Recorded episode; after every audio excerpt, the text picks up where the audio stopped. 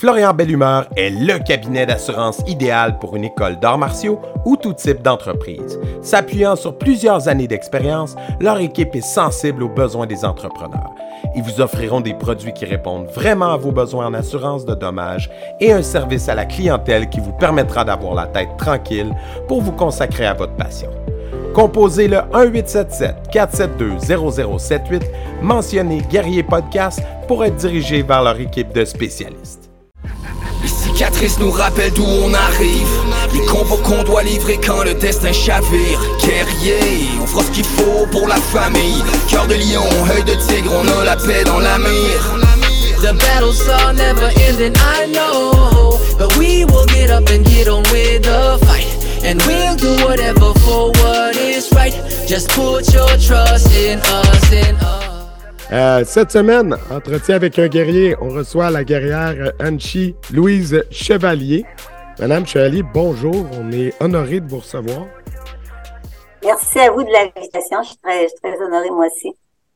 Ben, euh, c'est ça que je disais hors d'onde euh, avant qu'on commence. Euh, j'ai jeté un œil sur euh, votre bio avant qu'on se parle et puis euh, c'est un CV assez impressionnant, donc j'ai l'impression qu'il y a beaucoup de matière là-dedans. Euh, Peut-être qu'on pourrait partir au commencement. Donc, les arts martiaux sont arrivés quand, comment dans votre vie? Euh, euh, Expliquez-nous la genèse de, de votre parcours martial. Alors moi, c'est en novembre 74, suite à un spectacle d'arts martiaux, ça s'appelait Le monde fantastique des arts martiaux, présenté au De Québec. Je sais pas si vous êtes peut-être trop jeune, vous autres, je sais pas. Ben, moi, je suis né en quatre- moi, je suis né en 82, fait que j'étais pas là Ok, encore. pas là. Non. qui est né, euh, qui est né vraiment l'attirance par le karaté, là. Euh, mon attirance pour le karaté. Et y étant allé simplement par curiosité, euh, j'ai découvert un monde fascinant qui m'a tout de suite attiré. Alors, euh, c'est à l'époque aussi euh, des films de Bruce Lee. C'est sûr que le karaté était très populaire. Puis j'étais déjà active dans le domaine euh, du ballet jazz. C'est sûr qu'avant de décider si j'étais allée vers une autre discipline, ben, J'y ai repensé longuement, mais au bout en bout de ligne, j'ai décidé en janvier 75 de rejoindre Yasekam, le dojo Yasekam sur la rue Saint-Jean, parce qu'il y avait deux succursales, une sur la rue Saint-Jean et une sur Saint-Joseph, à Québec. Fait que moi, j'étais à la Haute-Ville, je demeurais plus euh, dans le quartier de la Haute-Ville. Alors, euh, je suis allée, euh, je suis allée m'inscrire là avec euh, mon la personne qui me donnait les cours, c'était Marc Asselin, qui était déjà deuxième dame à l'époque. Ouais. Ça, a commencé comme ça. Et puis, euh, depuis ce temps-là, ben, c'est sûr qu'il y a eu plein, plein d'é- d'époques que j'ai passées parce que quand tu commences à faire du karaté au début, moi, euh, j'étais pas vraiment, j'étais un petit peu plus euh, douillette. Fait que le karaté à cette époque-là, c'était quand même euh, pas facile, surtout pour une Mhm. femme. Il y avait pas beaucoup de Mhm. femmes. On pouvait les compter. Je sais que quand je suis arrivée en 75, je pense qu'il y avait trois ceintures noires ou quatre ceintures noires dans la dans le style Yasekan. C'est pas Mhm. il y a plus d'hommes que de femmes. Là. Fait c'est sûr qu'au début, euh, ça j'aimais beaucoup l'entraînement physique, fait que euh, au départ, puis en même temps, ben, j'avais commencé à faire du karaté pour me défendre au départ, euh, pour apprendre à me défendre, parce que euh, c'est toujours d'être plus, c'est toujours plus prudent de savoir euh, quoi faire s'il arrive une situation quelconque. Fait que moi, c'était surtout de plutôt avoir une, certaine confiance en moi. Fait j'ai commencé comme ça. Et puis, euh, c'est sûr que Marc Asselin, ben, j'ai devenu à ce moment-là sa conjointe assez rapidement. J'ai commencé, j'étais vers la fin de, de mes 19 ans, fait qu'à partir de 20 ans, ben, j'ai commencé à sortir avec lui euh, presque au début. C'est drôle, c'est vrai, à quelque part. On s'est mis, euh, j'allais à mes cours, moi, le soir, puis euh, lui donnait ses cours, euh, deux cours par soir, le, le mardi et jeudi, et le samedi. Et puis, c'est arrivé comme ça. On a connu un déclic, un charisme, les deux. Et puis, suite à ça, ben, c'est certain que ça a été loin parce que j'ai continué très, très longtemps à faire du karaté avec lui. Fait que j'étais quand même 17 ans avec lui. Fait que le karaté, au départ, ce qui m'a attiré beaucoup, c'était les katas. J'ai commencé par les katas. Euh, ma première compétition, écoute, c'est euh, c'est au tout début, en 75. Euh, puis je me souviens encore, il me semble que je me revois encore. Euh, j'étais à ceinture orange et puis j'étais au centre Monseigneur Marcoux à Québec. j'étais, j'avais, j'étais, je m'étais classée deuxième. Fait que le goût a commencé comme ça tranquillement à faire de la compétition. Et puis, euh, je me suis ramassée, à un moment donné, j'étais rendue à ceinture brune. Fait qu'à la ceinture brune, bien, j'ai continué à faire de la compétition. J'ai toujours fait de la compétition de toute manière, de 72 à 96. Puis après ça, j'ai laissé ça de côté. Euh, euh, écoute, euh, j'ai laissé ça plus aux jeunes parce que je veux pas au niveau j'étais rendue une certaine âge quand même. J'ai commencé à 19 ans, mais il reste qu'avec le temps, ça, ça fait toute une différence au niveau de la compétition. Quand tu es rendu mm-hmm. une petite jeune de, je sais pas, moins de 16, 17 ans, ben là, c'est moins drôle. j'ai commencé comme ça à faire le goût de, du karaté, de la technique, parce que j'étais vraiment technicienne. Je suis une perfectionniste au départ. c'est sûr que euh, je suis allée graduellement au niveau de mes degrés. J'attendais pas d'obtenir une ceinture noire, non. J'y allais vraiment une étape à la fois. Et puis, euh, tu vois, en 77, lorsque j'ai ma ceinture brune, là, c'est encore plus sérieux, je m'en allais vers la noire. Fait que en 77, c'est en 77, pardon, que j'ai eu ma ceinture noire. Fait qu'en 76 jusqu'à 77, ben là, je m'entraînais énormément pour euh, aller chercher euh, cette première ceinture parce que c'est le début de tout. Hein. Quand on commence, oui, c'est correct de ceinture jaune en montant, mais à partir de la noire, après ça, c'est une autre étape c'est tout ce qu'on a eu comme connaissance et l'apprentissage, tout ça, fait que euh, on commence à faire du karaté. La maîtrise commence, oui. Oui, en plein ça. j'ai commencé, euh, j'ai commencé euh, rendu à ma ceinture noire. Ben, c'est sûr que j'ai participé à plein de des compétitions, des démonstrations. Euh, c'était fort à Québec, euh, il y a cinq ans. Il y a cinq ans, à un moment donné, je pense qu'on était euh, quand j'ai quand j'ai eu ma ceinture noire, après ça, euh, je pense qu'il était rendu une quarantaine d'écoles. C'est que puis là, c'est énorme. Ouais, il y en avait partout. Euh, jusqu'en jusqu'en 87, on était rendu à 65 écoles. C'est ça, j'avais entendu dire, dans 60-70, c'est énorme. 65 écoles en 87, ça regroupait peut-être à peu près 7000 membres, donc 400 ceintures noires pas rien, tu sais, je veux dire. Non, non, c'est... Écoute, euh, aussi, ce qui arrive, c'est que dans cette époque-là, ben, on avait beaucoup, beaucoup de compétitions parce que, étant donné qu'on avait tellement d'écoles, que les instructeurs faisaient toutes des compétitions, ils organisaient leurs compétitions dans toute la région. Fait que, il y en avait à Magog, il y en avait euh, à la baie, à Chicoutimi, il y en avait à Saint-Anne-de-Beaupré, il y en avait, écoute, il y en avait partout, euh, Saint-Marc-de-Carrière, euh, Montmagny on était répandus de partout. Là. Le IACCAM, c'était gros. Je pense que c'était la plus grande organisation euh, au Canada à un moment donné, parce qu'on est rendu à 76. Fait que, écoute, euh, c'est quand même rien. Mais pour moi, en tant que tel, moi, j'ai évolué. J'ai, euh, je suis allée faire des des stages parce qu'à une certaine période, on était vraiment ancré avec euh, Mochizuki, Hiro Mochizuki. Fait que mm Mochizuki de 80 86 à 95, je crois. Ouais, c'est ça. Fait que c'est sûr qu'il venait souvent au Canada, puis on apprenait des choses avec lui. Et puis, euh, ce qui est arrivé, ben, en 95, je pense. Ouais, en 95, on est allé, je passe beaucoup d'une étape à l'autre, mais je vais revenir par après. Là. Euh, en 95, on est allé, euh, l'équipe féminine, puis il y avait une équipe masculine.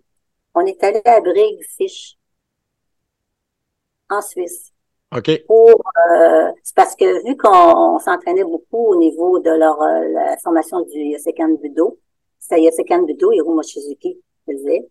Et puis, il nous apprenait des choses, euh, un petit peu les épreuves pour se présenter dans les compétitions, tout ça. Fait que ce qui arrivait, c'est que on avait développé le côté, il y avait cinq épreuves à faire pour se présenter au championnat du monde euh, Budo en Suisse au mois de mai en 95. Ben, ce qui est arrivé, c'est que nous, euh, l'équipe euh, de femmes et d'hommes, il y avait, il y avait quatre, on était trois, dont une substitut s'il arrivait quelque chose.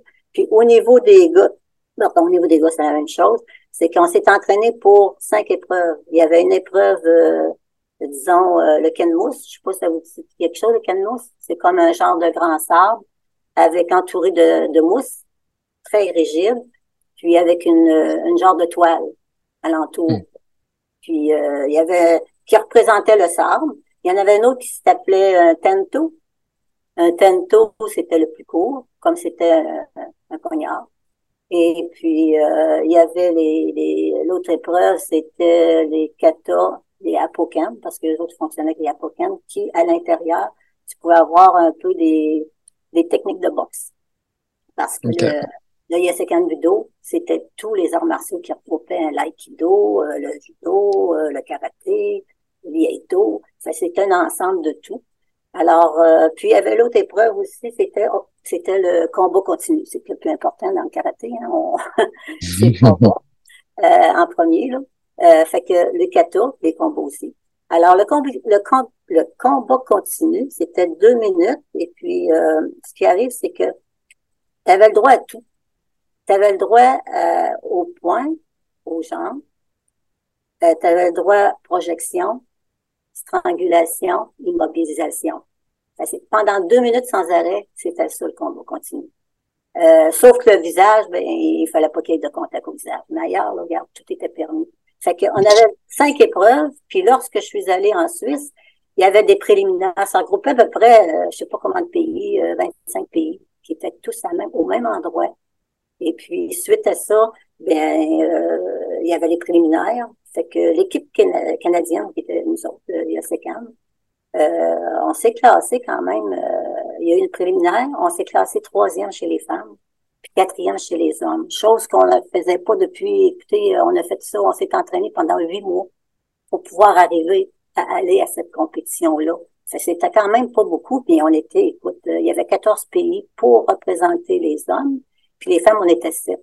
Fait qu'on était bien, bien, écoute, on avait bien performé. Puis même Hiro Moshizuki avait déjà dit, il avait dit par après, il dit, il nous a fait peur parce qu'il trouvait que il avait peur de se planter par les Canadiens parce que nous autres, on arrivait comme ça, puis tu peux un coup, Fait que, écoute, suite à ça, ben, il y avait la soirée. Moi, j'ai trouvé que c'était un bon moment dans ma vie, dans ma carrière, parce que c'était comme les Jeux olympiques. C'est que, à l'arrivée d'Abrigue, parce que les, les, les finales se faisaient à Brigue, en euh, Brigue Fish qu'appelle, là, et puis, on est arrivé en train, on est débarqué à Brigue. Là, c'était comme les Jeux olympiques. On était comme euh, avec... Euh, il y avait une parade pour s'en aller jusqu'au château, puis il y avait comme une petite, euh, une petite cérémonie euh, de cocktail, tout ça, là, avec le vin et tout, qui nous recevait là. Fait que dans les rues de Brigue, on passait, puis il y avait du monde partout qui s'applaudissait quand on passait avec chaque chaque délégation canadienne, nous autres, c'est Canada, habillés avec nos couleurs, avec le drapeau. Fait que pour moi, je me disais, si un jour j'aurais pu aller aux Jeux olympiques, j'aurais, tu sais, ça aurait été assez spécial. J'ai vécu ce côté-là que je ne pensais jamais vivre suite euh, à cette, euh, à cette, j'étais chanceuse d'être sélectionnée, tu sais, quand même, pour pouvoir euh, vivre ces bons moments-là. Fait que pour moi, c'est une, c'est quelque chose que je peux pas oublier.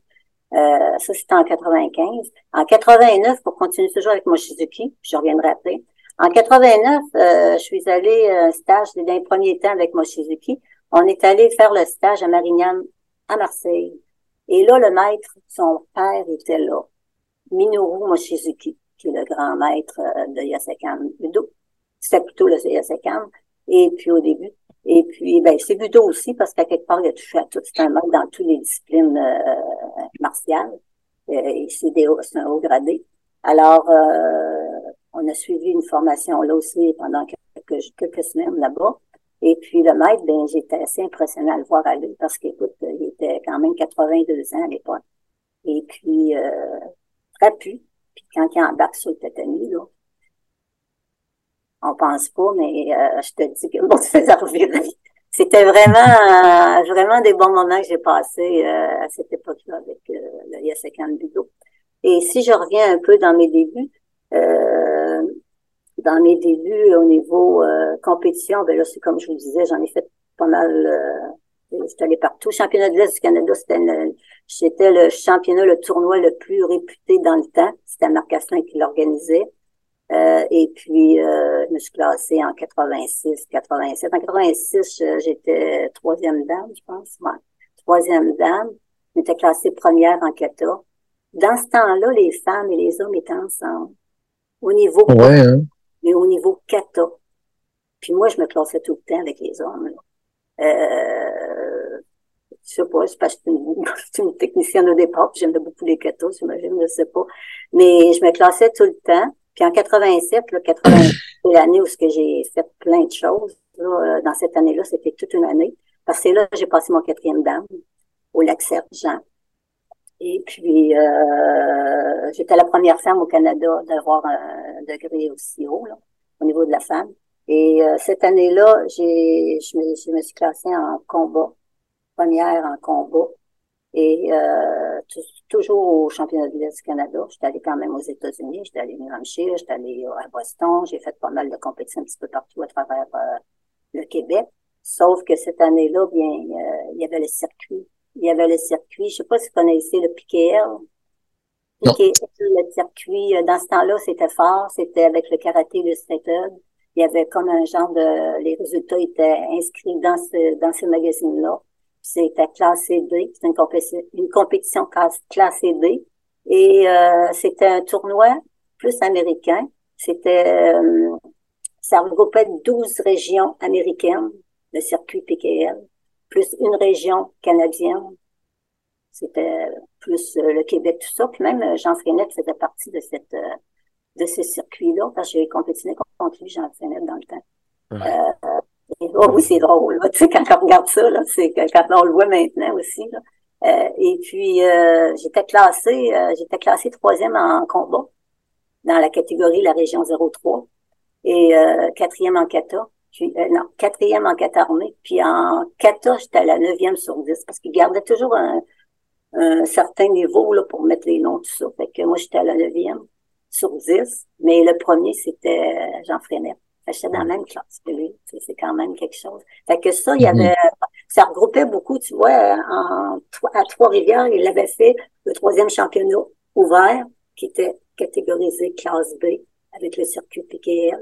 Et puis, il y avait jusqu'à 600 participants. C'est quand même, quand tu regardes ça en 87, c'est quand même beaucoup. Quatre, euh, pas loin de 4, 600 euh, compétiteurs de Québec, des régions, il y en avait de d'Ontario, il y en avait des États-Unis, c'est sûr, parce que c'était un tournoi quand même euh, euh de, circuit euh, américain plus. Fait que ce côté-là, cette, époque-là m'a beaucoup, euh, surtout en 87, là, puis en plus, il y avait les Jeux du Québec, j'avais j'avais remporté les trois médailles d'or dans toutes les catégories. Armée, mm-hmm. combat, et puis euh, 14 ordinaire. Euh, 86, ça, ça va. Après ça, je suis allée en 91, ça, c'était encore le championnat de l'Est Canada. Grande championne, toute catégorie, hommes et femmes. Fait que, euh, encore là, ben, c'est, c'est, je veux dire, au niveau de la compétition, dans ce temps-là, c'était ça. Et puis, euh, en 95, euh, tu participais à quelque chose, mais au niveau de la compétition, j'ai fait pas mal le tour, là. Euh, au niveau des démonstrations, en 84, on est allé en Afrique à Côte d'Ivoire, à Abidjan. C'est parce que ce qui est arrivé, c'est qu'en les années 75, il y avait un Ivoirien qui étudiait à l'Université Laval hmm. en génie. Et puis lui, il s'appelait Daniel Yahi. Il était considéré comme un remarquable compétiteur. Écoute, euh, au championnat de l'Est Canada, il était ceinture orange. Fait qu'il avait fait les gens l'avaient vraiment remarqué. C'était vraiment un bon compétiteur. Puis c'était l'élève de Giancarlo Borelli. Mm -hmm sur la rue Saint-Joseph, parce que l'école mère, moi je l'appelais l'école mère, qui s'appelait Dojo Central, tout se faisait là. Fait que Daniel Yahi, lui, a suivi ses cours euh, avec euh, Giancarlo Borelli. Et puis, euh, après ça, il a passé sa ceinture noire trois ans plus tard. Puis, après ça, il est retourné dans son pays. C'est là qu'il a mm. ouvert plein d'écoles. Fait que le Yasekan est implanté vraiment avec lui. Euh, dans les années, écoute, nous autres, on était là en 84. Ça, veut dire euh, beaucoup, euh, je sais pas quelle période qui est parti chez lui. Mais en 84, nous, on est remonté avec une délégation de la Fédération IACCAM, euh, dirigée par euh, Marc Asselin, euh, qui était mon professeur. lui était président et directeur général, direction, président et directeur technique de la Fédération, parce que Borrelli s'était retiré en 84, c'est lui qui avait développé par la suite le développement de la fait que on est allé là-bas, c'était le championnat international euh, en Côte d'Ivoire. Fait que on avait une équipe que Sensei Asselin avait quand même euh, euh drivé, là, euh, comment je pourrais dire ça, ils ont préparé. Ouais, préparé pour qu'ils puissent faire, euh, qu'ils passent, qu'on puisse faire bonne, bonne figure. Parce que là-bas, c'était pas rien que du Yosekan dans l'équipe. Il y avait de tout, là, tu sais, de tous les, les styles. Fait qu'on est allé là-bas euh, pour ça. Moi, j'étais là en tant que comme participante au niveau des démonstrations. Fait que c'est sûr, là-bas, écoute, euh, on a fait quand même une fière figure parce que c'est c'est le Canada qui a gagné contre les Ivoiriens. Euh, c'était euh, de l'expérience. Puis moi, ben, j'étais allée là aussi pour faire une démonstration avec Marc. Euh, vu qu'on était quand même complices l'un et l'autre, on faisait des démonstrations de d'autodéfense. Mhm. Lui, il arrivait avec euh, son gant de paillettes, un peu comme Michael Jackson.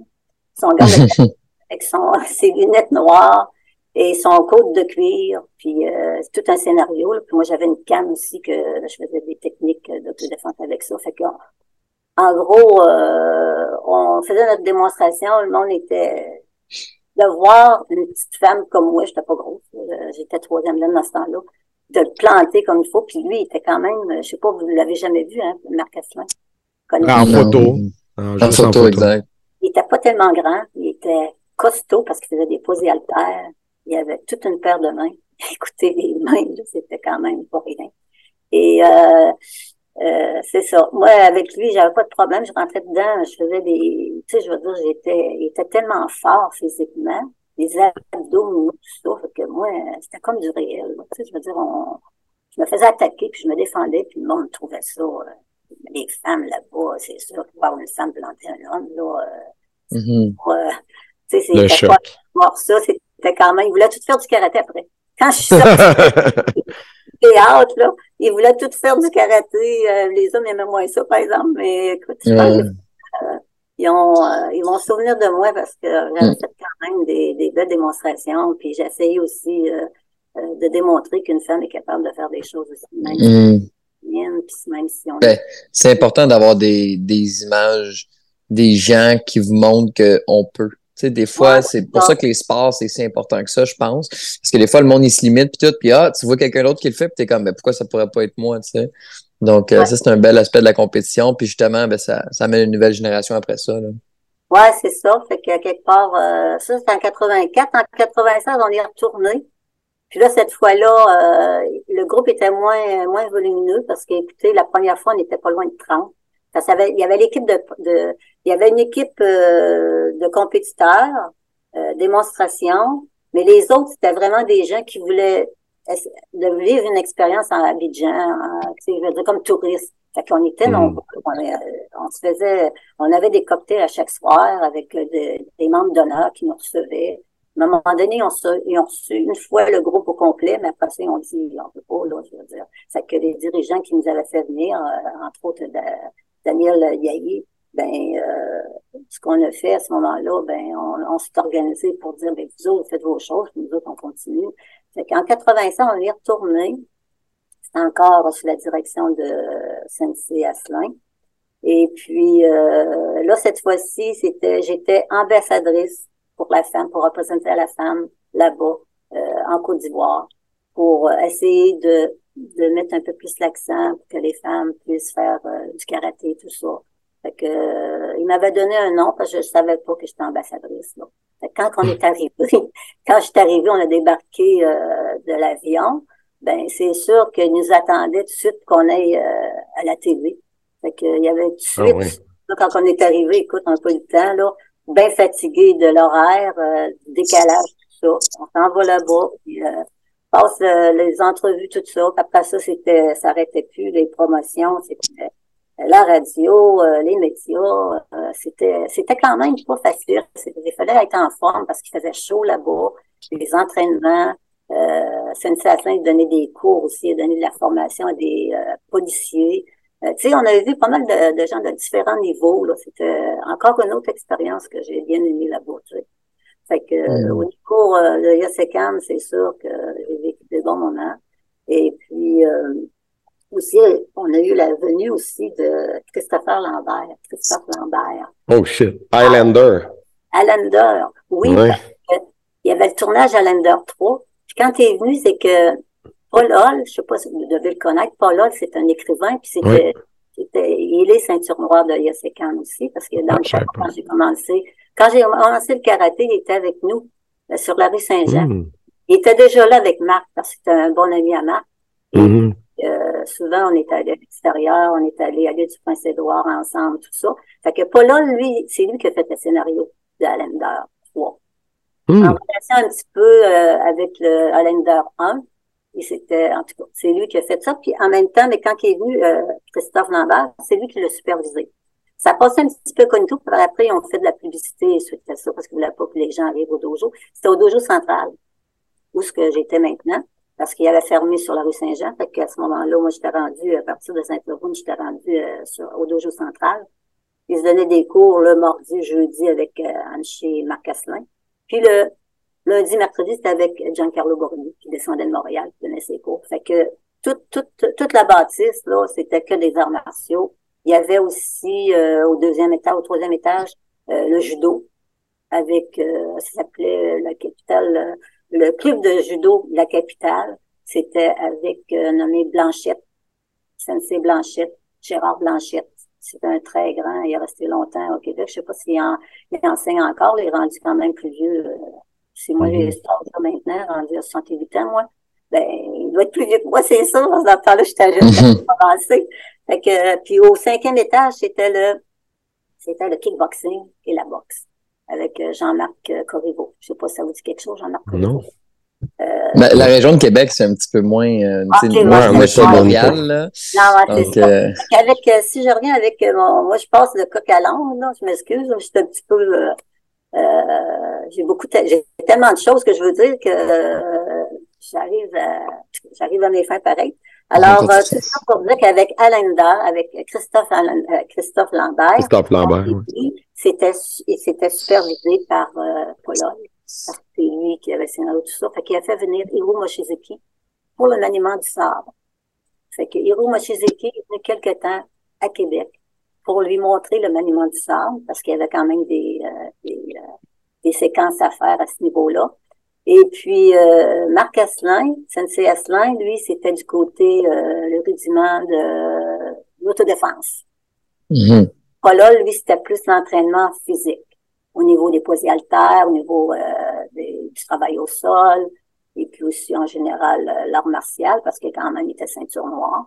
Fait que tout ça a fait qu'il était quand même un bout de temps à Québec. Nous, on l'avait reçu à souper chez nous.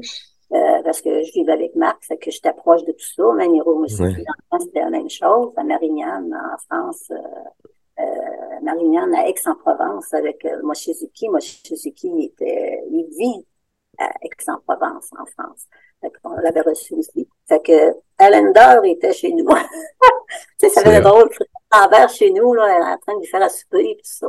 C'était, tu sais, c'est des choses euh, que j'aurais jamais pensé un jour euh, que j'aurais j'avais vécu, là, tu veux dire, avec euh, puis il était un chic type, il était très, très drôle, il voulait toujours s'amuser. Mm-hmm. C'était mais quand, quand, quand Paul lui disait OK, on s'entraîne, il n'y avait pas le choix. Il y a qu'une chose qu'il n'aimait pas, c'est les haltères. Ça, il trouvait ça plat. Ça, il aimait, il aimait vraiment pas ça. Il dit, moi, faire six heures de temps de pro, non. Il dit, je pense, il avait déjà dit à un journaliste, il dit, je pense que je me fais l'ingrat. C'est quelque chose que ça, là, c'était pas pour lui. Fait qu'il apprenait très vite, il avait une mémoire visuelle très, très euh, développée. Fait que euh, il apprenait très vite. Et puis avec Marc, c'était drôle parce que quand on allait au restaurant, on est allé au restaurant au lieu de Confort, au Concorde, puis on avait pris l'ascenseur, Paul est avec nous, euh, Marc, et puis il y avait aussi Christophe était là.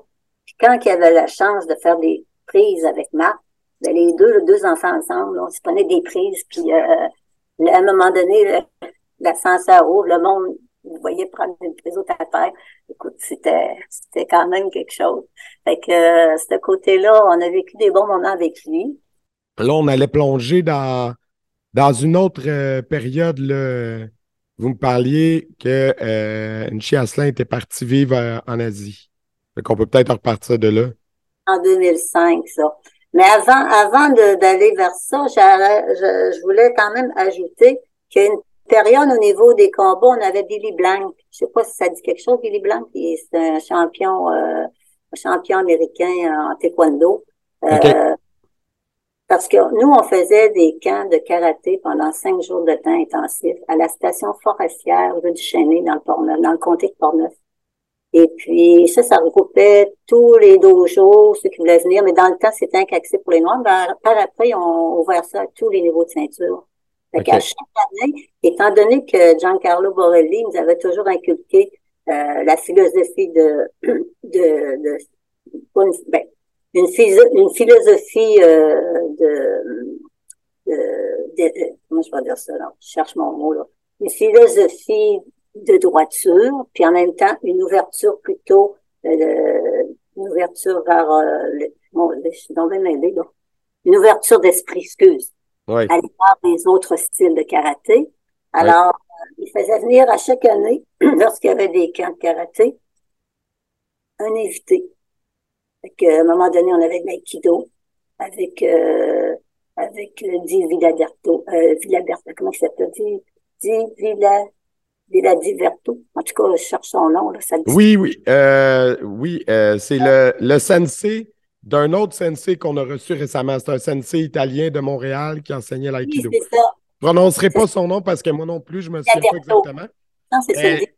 En tout cas, je cherche son nom. Je vais mettre le lien vers son épisode, vous vous y référez. Le, le, ah. le sensei Lorando, il, il nomme comme il faut. Ouais, dit Villadirto. En tout cas, euh, c'est pas évident à dire, là. Lui, il était venu, il y avait John Terrien avec, euh, avec euh, Junior, hein, Junior Leduc, tout le monde le connaît. C'était surtout au niveau du poche à pointe, avec les techniques de Jou. il y avait, comme je disais tout à l'heure, Billy Blanks, lui, on le faisait venir au niveau du combat. Parce que Mario Paquette, qui était champion canadien de Yosekan dans le temps, ben lui, il allait beaucoup aux États-Unis, tout ça. Fait qu'il euh, était entré en contact avec lui, il l'avait vu, puis il avait trouvé que c'était un bon compétiteur. Fait qu'il l'avait fait venir, euh, il l'avait fait venir ici au Québec. Fait que à plusieurs reprises, on avait affaire aussi avec euh, Billy Blanks au niveau des techniques de combat, tout ça. On a pris quand même pas mal de choses de lui. Fait que Billy Blanks, c'est, euh, on a eu une, étroite collaboration avec lui. Et puis, bien d'autres aussi qui ont fait partie, qui sont venus pour des cours de PR24, de Kubotan, tu sais, avec des gens qualifiés. Fait que chaque année, il y avait quelque chose. Fait que les débuts de Yosekan au niveau des camps de karaté, euh, c'était quand même euh, très, très fort. Beaucoup, beaucoup de gens qui, qui participaient. En même temps, c'était les passages de grade qui se faisaient là. C'est que c'était sur cinq jours intensifs. Euh, puis il y avait de tout, là. Des entraînements de nuit, des entraînements de jour très tôt le matin. Et puis tout ce qui a rapport avec les armes, les, les les combats c'était fallait être en forme pour aller là-bas. Là, Mais moi, je les ai toutes faites parce que, écoute, j'étais toujours euh, des débuts jusqu'à après ça, ils ont, ils ont fait au, à la vigie qu'ils appellent. Fait que ça s'est continué, c'est comme une, une tradition au niveau des arts martiaux, au niveau au niveau de Yosekan. Ça, ça l'a toujours été. Puis euh, ça a été un grand succès. On avait bien, bien du plaisir ensemble à échanger avec euh, de nouveau. On s'est fait beaucoup, beaucoup d'autres amis parce qu'on les connaît pas tous. Hein, je veux dire, ils venaient de différentes régions. Fait que euh, ce côté-là. Et puis euh, Giancarlo Borelli, à un moment donné, il a inauguré. C'était un innovateur de, au départ avec Yosekam. Euh, il a décidé de faire d'organiser un karatéton. Un karatéton en 86 à Saint-Jean-Chrysostome. Ça a regroupé plus de, pas loin de, il y avait 55 écoles regroupées dans un même lieu. Euh, écoute, euh, dans un seul endroit, le plus grand nombre de karatékas pour euh, faire la discipline. Alors, il y avait, c'est lui qui présidait avec Sensei Asselin. Écoute, il y avait de l'entraînement pendant cinq heures de temps intensif. Cinq heures de temps à l'extérieur Écoute, ils ont pris ça de haut, là, la photo, là, c'était grandiose. Euh, cinq heures de temps à faire euh, des techniques de combat, kata, euh, jiu, euh, l'entraînement physique. Euh, puis il, avait, il laissait entre, entre chaque heure dix minutes pour reprendre.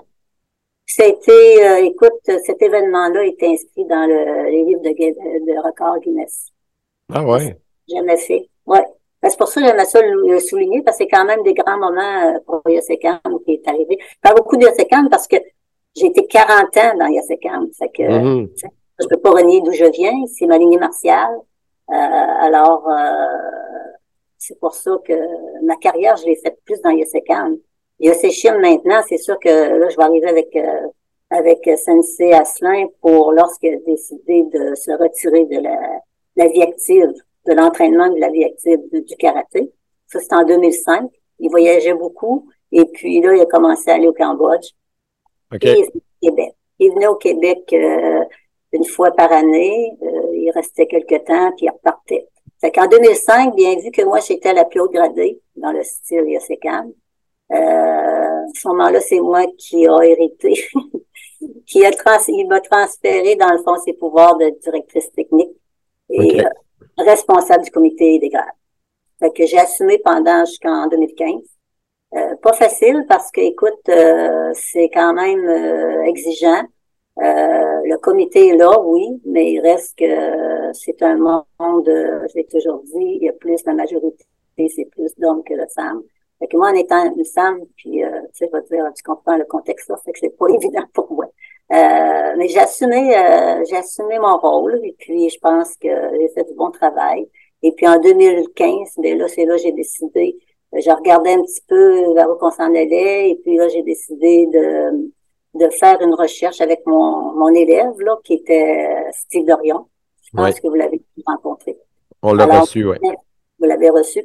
Alors, euh, Steve Dorion, avec, avec la collaboration de Steve, euh, on s'est lancé dans des recherches au niveau des origines des kata, euh, aussi approvisionner plus, apprivoiser plus les bancailles, chose qu'on faisait pas dans les SECAM.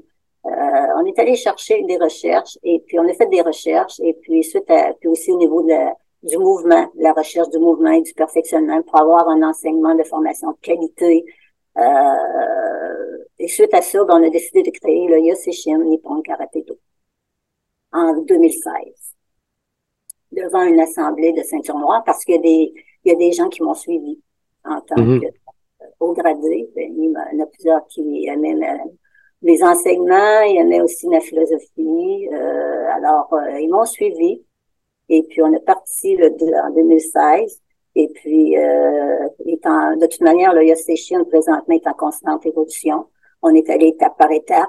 Euh, ce qu'on avait de base avec le Yosekan, c'est sûr, on a gardé des choses parce qu'à quelque part, euh, je renie pas d'où je viens. Euh, on avait quand même trois euh, dans le temps de Giancarlo Borelli. Lui, il avait approfondi, approfondi ses connaissances avec trois grands maîtres. Fait que nous autres, on a gardé les katas. On ne on commencera pas à zéro. Là.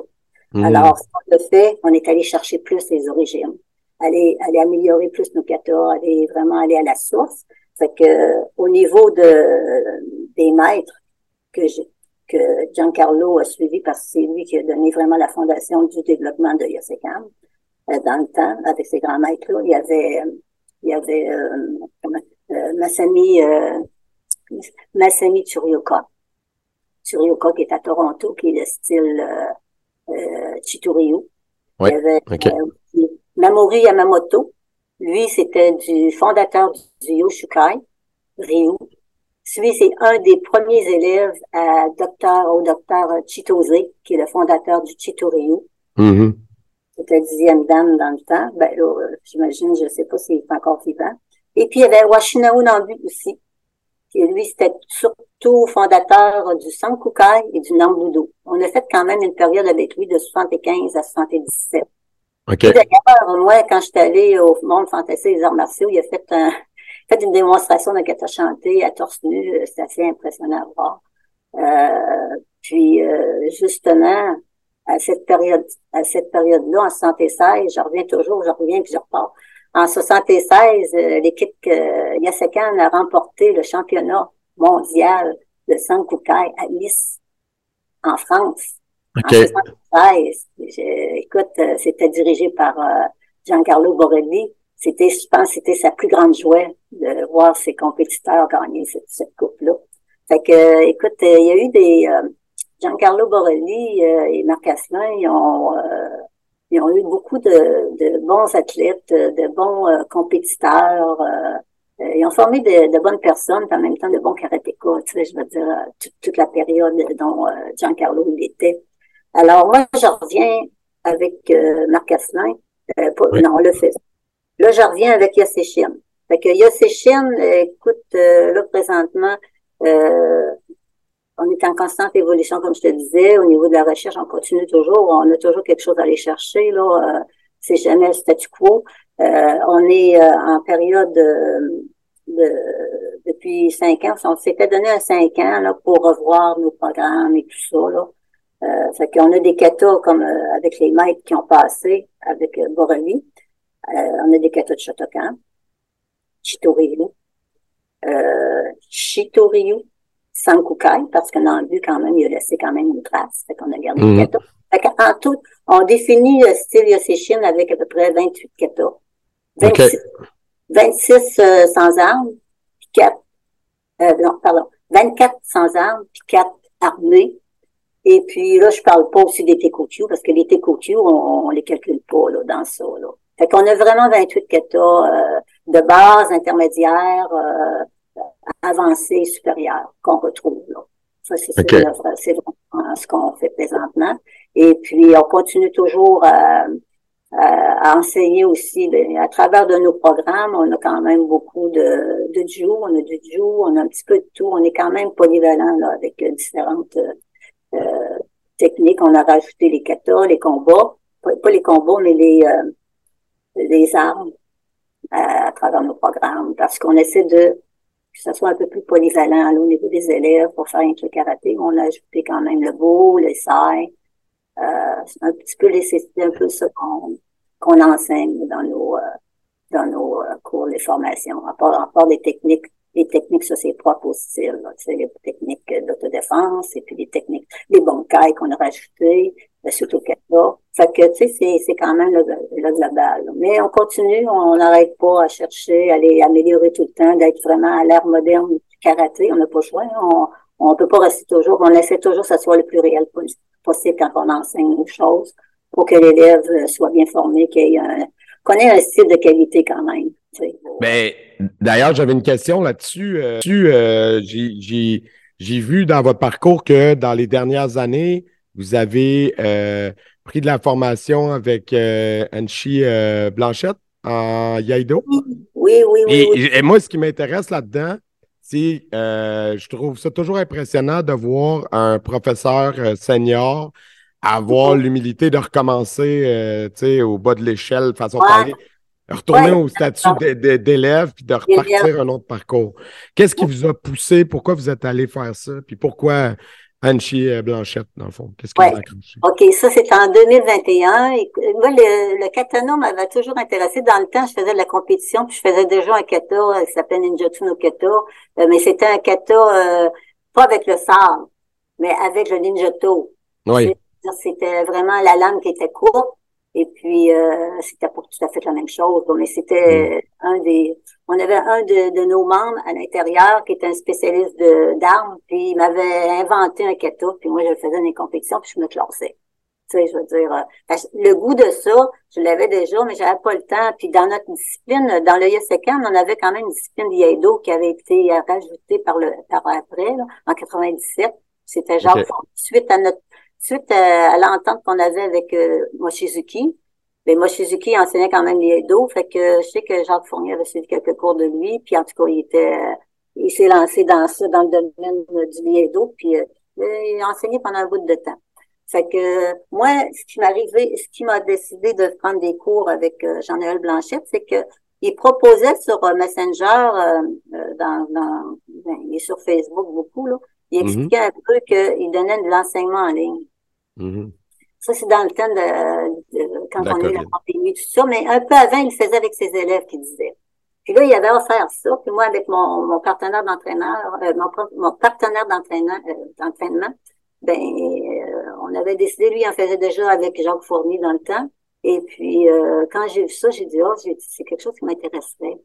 Parce qu'il faisait ça en ligne, puis j'ai dit, on n'a pas besoin de se déplacer, on fait ça chez nous. Puis j'ai dit peut-être pour moi c'est la meilleure solution parce que je suis très occupée dans tout. On, je suis pris dans toutes sortes de choses, un peu comme nous autres, j'imagine, là, quand une école. Alors, euh, suite à ça, ben euh, j'ai, je l'ai contacté, j'ai regardé un petit peu comment il fonctionnait. Et puis euh, c'est quelque chose qui m'a attiré parce que lui, comme il disait, il dit j'aide les gens qui sont à l'extérieur de la région. Euh, s'ils veulent apprendre une discipline, ben moi, avec l'expertise qu'il a, écoute, va pas à n'importe qui, là, je veux dire, c'est une grande sommité. j'ai dit, euh, puis il me connaissait aussi. Ben, j'ai dit, j'aimerais ça euh, adhérer à l'IEDO, puis m'expliquer. Euh, je faisais ça en ligne avec lui. C'est drôle pareil. Hein. Je faisais ça en ligne sur Messenger. Lui, sa politique, la manière dont il fonctionnait, euh, c'est que tu faisais, tu lui envoyais une vidéo. Lui, il t'envoyait une vidéo en premier. Il t'expliquait un petit peu. J'ai commencé vraiment à la base de tout. Là. c'était quand même spécial. Là. Euh, et puis, il m'envoyait une vidéo. Durant la semaine, je la regardais, je pratiquais. Après ça, je lui retournais. Puis après ça, suite à la vidéo que je lui envoyais, il me redonnait ses commentaires. Ça, ça fonctionnait comme ça, tout le temps. Et puis, il fallait qu'il nous voit aussi en présentiel parce qu'on peut pas faire rien que rien qu'une discipline par vidéo.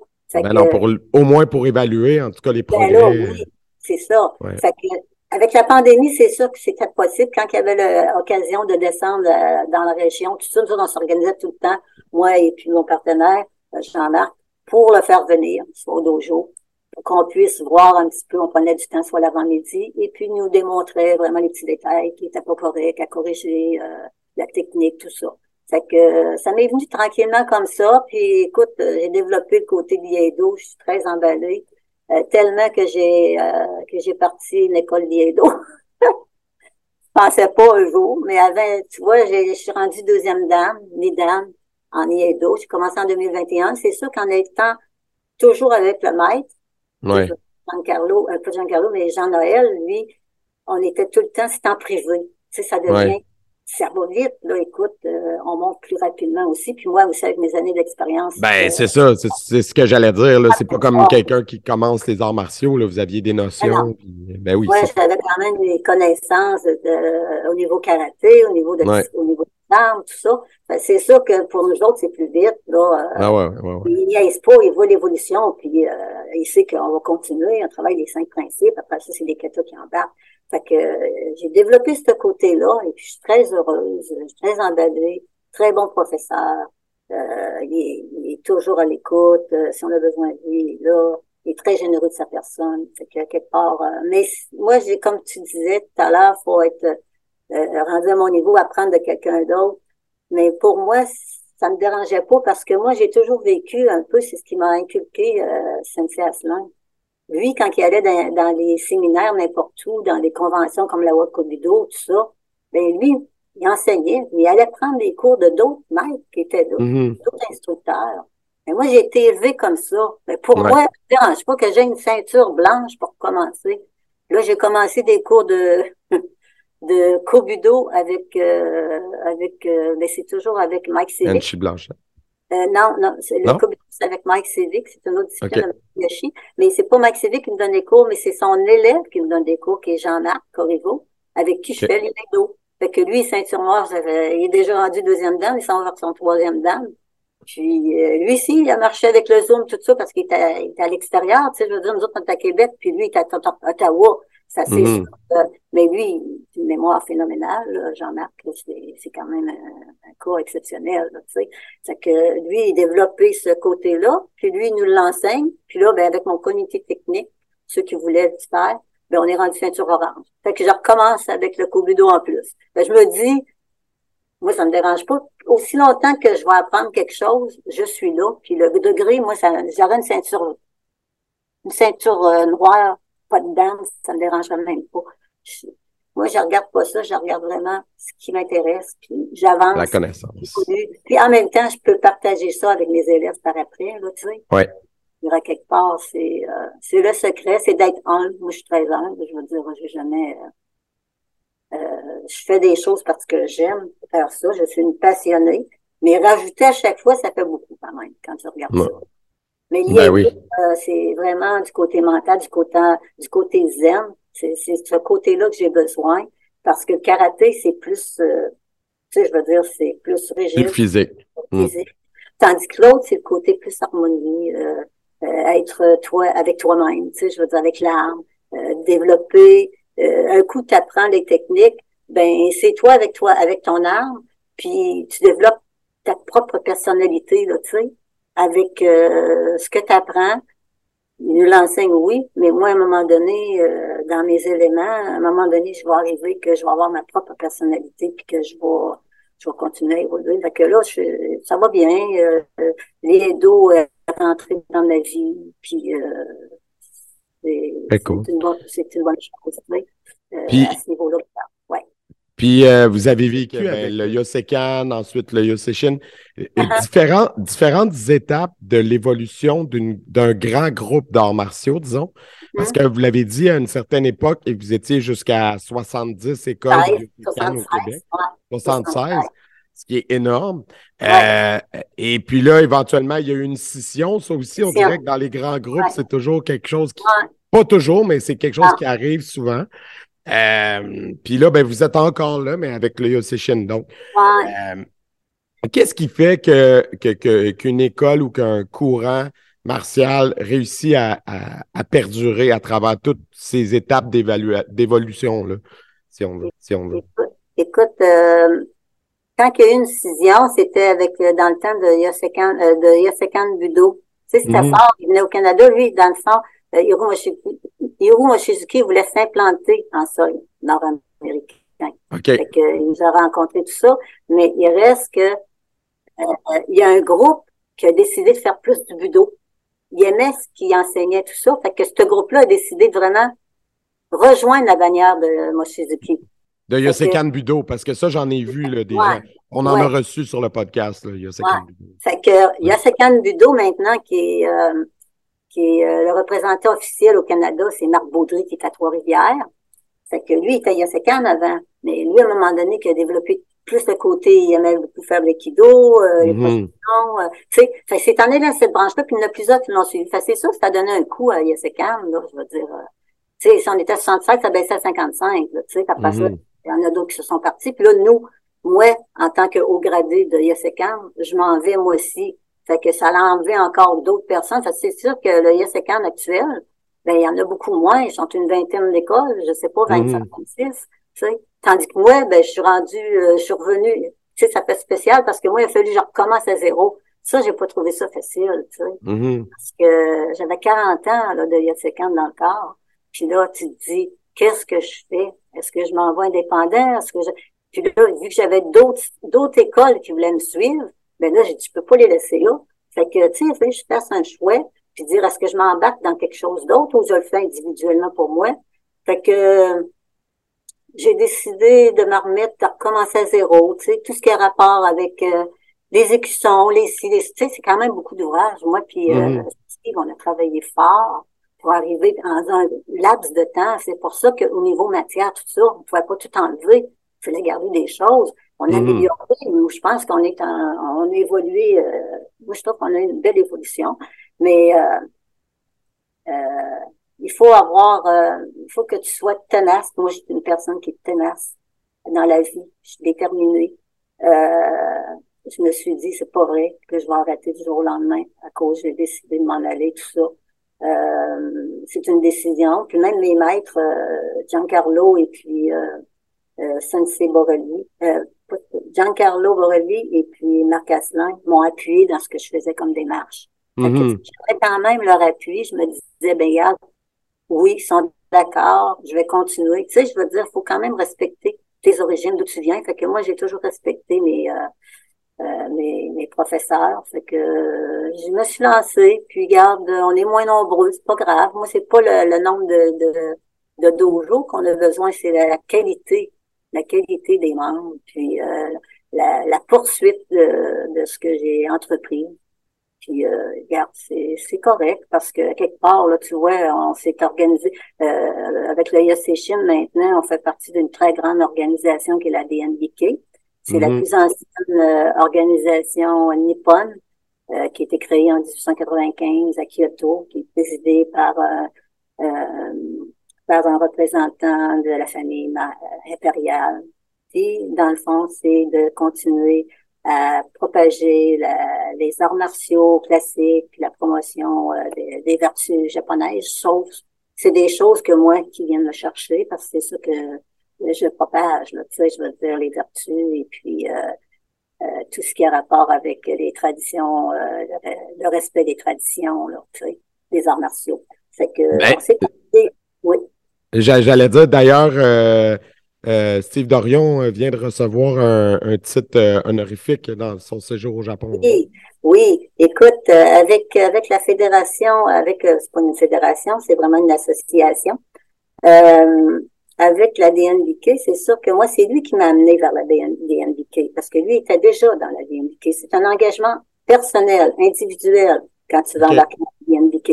C'est que, puis, la DNBK, ce qui arrive, sa particularité, là, c'est la reconnaissance de l'art martial et non d'un style en particulier. Hmm.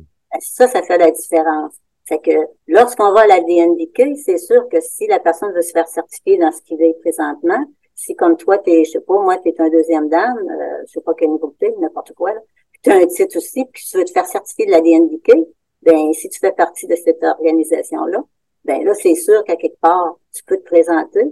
Et puis, tu n'as rien qu'à démontrer un kata. Et puis, au niveau de la table des, membres, des, des hauts gradés, on regarde, puis à ce moment-là, si ça, ça, convient, ben là, à ce moment-là, il te certifie ton niveau, et puis euh, tu reçois ton diplôme. Tu sais, je veux dire, c'est pas compliqué on se retrouve, euh, moi, c'est rendu, tu vois, en 2017, j'ai commencé, euh, c'est là que j'ai été approché, euh, Steve m'avait amené, et puis c'est là que j'ai trouvé que c'était une belle organisation, puis ça laisse aussi une reconnaissance d'un patrimoine martial, tu sais, puis en même temps, ben, c'est une confrérie qui est inscrite dans les livres de son histoire, ça c'est pas rien à ce moment-là, ça permet vraiment d'intégrer, ça permet vraiment de laisser un héritage à nos étudiants, puis d'appartenir à quelque chose qui est quand même pas rien, tu sais, c'est une confrérie martiale. Fait que moi, je mm. trouvais que ce côté-là, en ayant nos grades certifiés comme moi, moi, quand je suis arrivée là, j'étais Kiyoshi dans mon style, mais pas Kiyoshi dans la DNBQ. Fait que mm. quand ils m'ont vu, parce que je sais que le représentant canadien qui est Ken Talak, il avait déjà vu, avait déjà vu Steve, qui était mon élève, ben c'est sûr qu'en voyant Steve, ben, il avait hâte de me rencontrer pour voir qui j'étais parce qu'il me connaissait pas. Il voyait Steve, mais il me voyait pas moi. J'étais allée en 2017, ils m'ont vu tout ça. Après ça, j'ai commencé à donner de la formation là-bas comme instructeur à cause j'étais un haut gradé. Et puis, euh, j'étais la seule de Kiyoshi en tant que femme là-bas, là. Mais j'étais pas dans le cadre de la DNBK. Fait qu'il m'a recommandé au Ombu à Kyoto en 2018 et puis, euh, j'ai reçu ma certification. Ça a été accepté avec mon curriculum vitae qui a envoyé là-bas, puis en plus des références que lui a données. Et puis, j'ai été, euh, j'ai été vraiment classifiée, euh, pas classifiée, mais j'ai été vraiment euh, certifiée DNBK pour mon titre de Kyoshi. Fait que c'est pas rien pour moi. C'est, quand même quelque chose. Je m'attendais pas un jour à aller aussi loin, aussi haut avec une reconnaissance comme celle-là venant des euh, d'une famille impériale. Tu sais, je veux dire, c'est c'est pas n'importe quoi. C'est c'est tous les grands maîtres qui ont passé par la DNBQ. Parce que c'est elle qui instaure les, le système de, de grade. Ouais. Et de titres. Les titres de Fenshi, Kiyoshi, les titres de maîtrise, là, euh, Anshi, qui est le titre le plus prestigieux qui existe au niveau des arts martiaux, là, à remettre à quelqu'un. Fait que ça a commencé de même, et puis là, Steve, c'est sûr que Steve, il connaissait, on y voit pas mal à chaque année, maintenant je suis membre. Ben, Steve, il était, euh, je l'ai recommandé pour son titre de Kyoshi. Parce que moi, mhm. j'étais déjà, moi, il m'avait déjà recommandé pour mon titre d'Anshi, DNBK. Je ne l'avais pas, mon titre d'Anshi avec eux. Il n'y a jamais personne me donné. Puis, euh, étant donné qu'en 2020, ben, il y a eu, je devais, il devait me voir parce qu'il m'avait jamais vu. Fait qu'il avait vu mon élève, mais moi, il n'avait jamais vu. Fait que euh, j'étais recommandé, sauf qu'en 2020, je devais y aller au Japon. Mais mhm. qu'est-ce qui est arrivé? La fameuse pandémie. Euh, ça reportait en 2021, 22, 23, puis moi, en 2023, je ne pouvais plus y aller. Mhm. Tout était fait. Jusqu'en 2022, je pouvais, mais en 2023, non. Je, moi, j'ai des problèmes de space musculaire actuellement. Fait que je me voyais pas aller euh, dans un avion pendant 12 heures assise, puis ça m'arrive, des crampes, tout ça ça reste ce côté-là. -là, J'essaie de trouver des solutions pour m'améliorer, pour m'aider là, à trouver des trouver quelque chose qui va m'aider que je vais pouvoir passer au travers de ça. Mais quand ça arrive, là, c'est pas drôle. Fait que tout ça a fait que j'ai du côté santé, je n'ai pas pu y aller. Fait que vu qu'il m'avait pas vu, ben là, il se disait, moi je m'étais dit, regarde, je peux pas y aller, puis c'est correct. Tu sais, je veux dire, euh, il aura son titre de Kiyoshi, je suis bien heureuse pour lui parce que c'est mon élève, et je me dis, il est rendu là. Fait que lui, il a pu vivre ça là-bas, mais moi, j'ai pas pu parce que je ne suis pas allée. Sauf qu'ils m'ont donné une opportunité, étant donné avec tout ce qui se passe actuellement, mais ils m'ont donné une opportunité de faire un enregistrement de vidéo. Okay. Fait qu'ils m'ont vu sur vidéo, ils m'ont demandé des katas, des, des ponctualités, euh, l'autodéfense, le Goju euh, Jutsu. Fait que j'ai du Goshin, pardon, du Goshin Jutsu. Je leur ai envoyé ça, puis là, j'attendais, puis là, j'ai eu ma réponse en mars, comme de quoi euh, que j'ai été acceptée par le Hombu là-bas. Et puis, ils regardent pas simplement au niveau physique, mais ils regardent aussi de tout ce que tu as fait, ton dévouement au niveau de la DNBK. Euh, mm-hmm. Tu sais, je veux dire, euh, c'est un tout. Ils regardent aussi le côté euh, le budo, puis au côté personne en tant que telle, là, tu sais, si elle a des bonnes valeurs, tout ça, si les élèves qu'elle a monté, tout ça. Ils regardent beaucoup de choses. À fin de compte, pour me dire, ben, j'ai reçu la réponse en mars, qu'ils devaient me remettre mon certificat sur les lieux, même si j'étais pas là, qu'ils m'ont nommé là-bas. C'est que officiellement, je le dis parce que je ne l'aurais pas dit sans ça, je mhm. suis la première femme Anchi DNBK au Canada. Ouais, félicitations. Félicitations. Je pense que ça.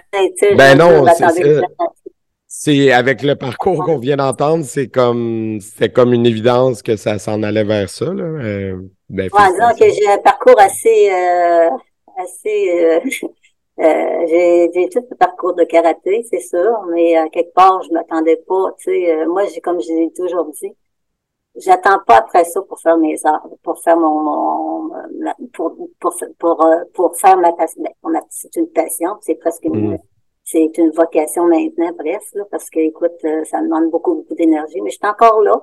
Et puis, je donne mon maximum, mes élèves aussi, quand je donne la formation, euh, les séminaires, tout ça, je suis toujours présente. Euh, j'essaie toujours d'améliorer pour que les, mes étudiants soient vraiment à la fine pointe de tout ce qui existe. Et puis, c'est, disons ça, ça ferme la boucle. Tu sais, quand tu es rendu là, là, Sauf que j'arrêterai pas, c'est sûr. non, non, non. Ben non, t'attends pas après ça, là, tu sais.